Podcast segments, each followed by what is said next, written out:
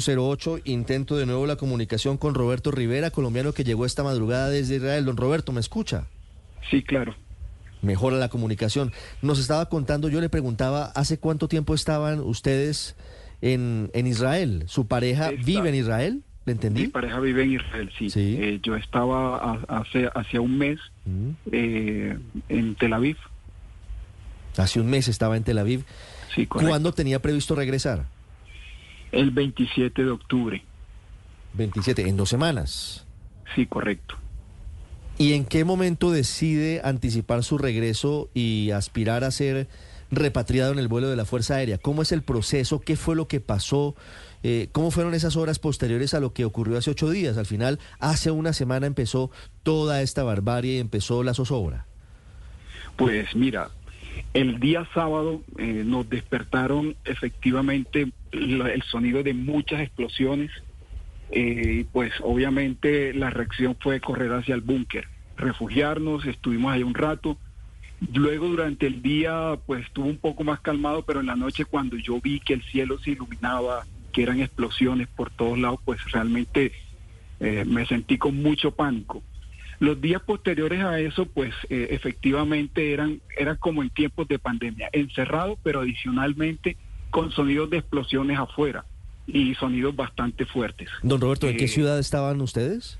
Yo en Tel Aviv, En Tel Aviv. Y en Tel Aviv Sí. estaban encerrados y con las explosiones afuera, en una situación de pandemia, pero peor Sí. que en pandemia. exacto, o sea, efectivamente el domo de hierro, que es como el instrumento que tiene Israel para eh, explotar los misiles en el aire, pues los, los explotaba, pero pues el impacto eh, tú lo sientes, ¿no? Los vidrios terminan vibrando y pues es un, es un, te da angustia porque pues se siente que estás en medio de un conflicto y pues ya deseas salir. Eh, de hecho, pude subir en mis redes sociales un video en el que estaba grabando normalmente y de repente, ¡pum!, el sonido, la explosión y pues es algo que terminas tú desgastado, no solo emocionalmente, sino también físicamente porque pues no estás acostumbrado a este tipo de situación y pues la ciudad estaba totalmente sola.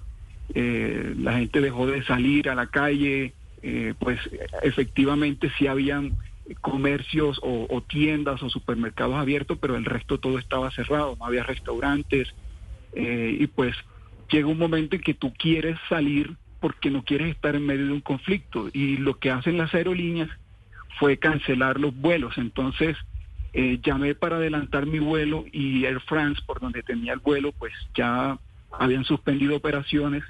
Y pues tú dices, bueno, o espero o, me- o, o, o si hay un vuelo humanitario, pues aprovecho y me voy. La verdad, tomé la decisión de venirme porque consideré que pues por mi integridad física prefiero estar en Colombia y pues estar tranquilo. ¿Su pareja es colombiana, don Roberto? No, no, es americano. Es, es estadounidense. ¿Hace cuánto vive él en, en Israel? Él vive hace dos años en Israel. Hace dos años. ¿Él se quedó? Sí, él se quedó. Él se quedó en Israel. ¿Cómo fue el proceso, don Roberto, para poder aplicar a un cupo en el avión de la Fuerza Aérea que finalmente lo trajo esta madrugada a Colombia? Bueno, el, proceso fue, eh, me comuniqué con el consulado de Colombia en Tel Aviv mediante correo, llamé muchas veces, pero parece que los teléfonos estaban saturados, entonces lo que hice fue enviarles un correo, ellos se pusieron en contacto conmigo y envié la solicitud y pues a los dos días eh, que decidieron enviar el vuelo, pues me tuvieron en cuenta, la, la noche anterior me escribieron dándome instrucciones cómo abordar, qué llevar, qué no llevar. Y pues eh, hoy aterrizamos eh, en la madrugada, Sí. afortunadamente. ¿Qué podía y qué no podía llevar? ¿Cómo fueron las condiciones del vuelo? Ahí estamos mirando las imágenes en nuestro canal de YouTube de la forma en la que ustedes embarcaron en Tel Aviv y luego en Lisboa. ¿Cómo fue el vuelo? ¿Qué, qué restricciones había? ¿Ustedes cuál era el límite máximo si había de maletas? Porque es una situación atípica. Al final, cuando, cuando usted viaja por eh, aerolínea comercial, pues usted tiene unas condiciones. En este caso, usted está en un vuelo humanitario y seguramente son distintas las condiciones. Correcto. Eh, bueno, las condiciones del vuelo era presentarse 7 de la mañana en el aeropuerto de Ben Gurion, en Tel Aviv. Eh, no llevar mascotas, no presentarse con personas que pues no fueran a tomar el vuelo humanitario, es decir, cero acompañantes. Preferiblemente llevar un, algo para, para comer o para eh, compartir en el camino, pues no era obligatorio, pero pues eso decían las instrucciones. Eh, la maleta tenía que pesar 20 kilos, no más, eh, y se aceptaba solo la maleta y un morral o mochila. ¿Cómo fue el vuelo? ¿Tranquilo, sin problema? ¿Estuvo todo en orden en su vuelo a Lisboa y luego a Bogotá, don Roberto? Pues mira, la verdad el vuelo fue muy tranquilo. Me sorprendió la amabilidad del personal de, de la Embajada de Colombia en Tel Aviv. Estuvieron muy pendientes eh, de verdad, para mí fue una grata sorpresa porque pues eh, no me esperaba eso, sin embargo fueron muy atentos en cabeza de, de, la embajadora y pues durante el trayecto fue muy tranquilo.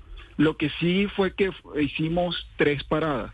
Una en Tel una, perdón, abordamos en Tel Aviv, hicimos escala en Lisboa. Ahí también nos recibió el el, eh, el embajador el embajador. José Fernando Bautista, sí, lo vimos en fotos en redes sociales, sí, claro. Correcto. Y de ahí partimos a Islas Azores. Eh, ahí el, el, avión, eh, bueno, ahí, eh, perdón, en Lisboa hicimos un transbordo, cambiamos de avión y ese avión en el que en el que abordamos salimos a Islas Azores. Allá eh, el avión se llenó, se, sí, se llenó de combustible, lo cargaron de combustible y partimos a Punta Cana. De Punta Cana nuevamente eh, se reabastece el avión y de ahí a Bogotá. Ah, pero fueron, fueron varias paradas. Sí, fueron tres paradas. Entonces, eh, tengo, tenemos la primera parada en Lisboa, la segunda parada en Islas Azores en un nuevo avión, que es el que lo recorre Lisboa. Correcto. Y la tercera parada Punta Cana. Correcto. Fíjese usted, ese dato no lo teníamos claro. Antes de seguir con el vuelo, quiero preguntarle, don Roberto, ¿qué requisitos tenían las personas que se montaron en el vuelo? Es decir, ¿cómo fue la priorización? Pues la priorización eh, no la tengo muy, muy presente pero requisito indiscutiblemente pues ser colombiano y pues y, demostrarlo eh, y pues eh, contactarse con, con, la Cancillería o con, o con el Consulado de Colombia en Tel Aviv. Eh, pues realmente yo no estaba en contacto con otros colombianos, no estaba en grupos como personas pues que van en grupos de, peregrinación o cosas así, entonces, en mi caso no fue así, entonces no, no tuve contacto y no sé cómo, qué criterios tuvieron en cuenta. Sin embargo, eh, cuando yo hice la solicitud, realmente fueron muy oportunos, respondieron casi que de manera inmediata y pues eh, me tuvieron en cuenta para eh, pues venir en el primer vuelo. Le, fue bien, don Roberto, porque ayer conversamos aquí con Nicolás Urquijo, otro colombiano, y él nos contaba, está en ese grupo de peregrinación con el padre Chucho, que sí están priorizando a los adultos. Don Roberto, ¿usted cuántos años tiene? Yo tengo 42 años. ¿A qué se dedica, don Roberto? Yo soy diseñador de modas. Yo mm. tengo una marca de ropa para hombres. Don Roberto, usted comenzó este relato contando que una vez escuchaban las sirenas, las explosiones, corrían a los búnker. ¿Cómo, ¿Cómo es esa experiencia? ¿Qué, sensación tenían ustedes en ese, en ese momento? Eh, entendemos, por supuesto, las condiciones extraordinarias allí, pero, pero los búnker, para, para poder dibujárselo a los oyentes de Blue Radio, ¿cómo son, don Roberto? Pues el búnker donde nosotros nos refugiamos es un piso menos tres, eh, obviamente todo en concreto y con buenos ductos de ventilación, eh, y básicamente es como un sótano. Eh, el gobierno israelí hace la recomendación que cuando bajes al búnker debes bajar con provisiones y aguas para, para 72 horas. Entonces generalmente, si eres precavido, eso es lo que se debería hacer, bajar con la provisión de agua o comida o, y, pues quedar ahí mientras pasen los, los ataques. Sí. ¿Ese búnker estaba en la casa de ustedes? Es decir, los búnkers En están en cada, sí, cada correcto. edificio tiene un búnker. Sí, tengo entendido que sí. O sea, donde nosotros estamos hay un búnker. Sí. Es el piso menos tres. Y es eh, bastante, se siente eh, muy rígido, ¿no? Las paredes, el- se ve que el, el concreto es muy firme y pues eh, evidentemente, pero en ese momento yo también pensaba, bueno, si se derrumba este edificio, ¿cómo hacen para sacarnos de este piso menos tres? Imagínese. Pero, pero bueno, gracias a Dios, eh, creo que es más la paranoia y el miedo en ese momento y no pasó a, a mayores. ¿Quién se encarga de las provisiones? Cada persona, Cada cada, persona que se suyo. refugia debe llevar su, su provisión. Sí. Don Roberto, esta pregunta es, un poco cliché, pero, pero debo hacérsela.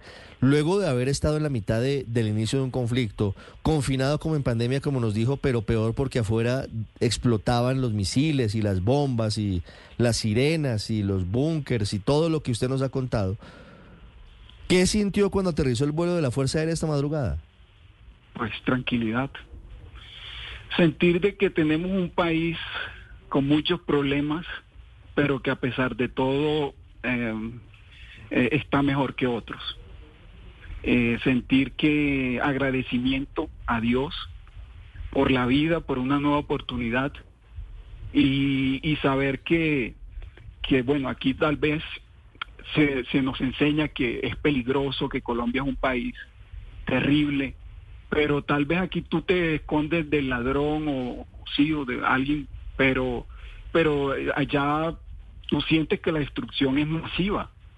Y en un momento cuando suenan todas esas explosiones, tú dices, ¿dónde, dónde voy? O sea, si me quedo arriba, eh, ¿qué tal que un misil de esos logre impactar? Y si bajo, pues qué tal que se caiga el edificio y quede encerrado en un piso menos tres.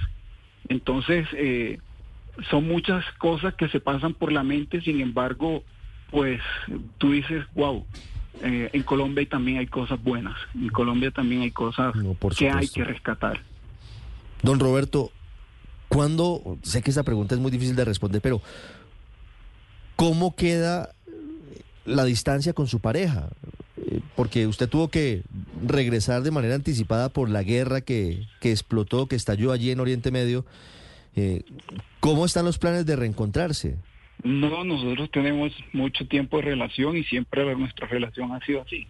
Generalmente cada dos meses tenemos, nos encontramos, tenemos un tiempo juntos y nuevamente cada quien regresa a sus actividades. Entonces es, es algo que eh, decidimos hacer porque por la distancia y pues en una relación en la que ambos nos sentimos cómodos. Por supuesto, y, y este será otro momento de, de una aparente distancia, pero seguramente sin líos, porque ojalá muy pronto puedan reencontrarse.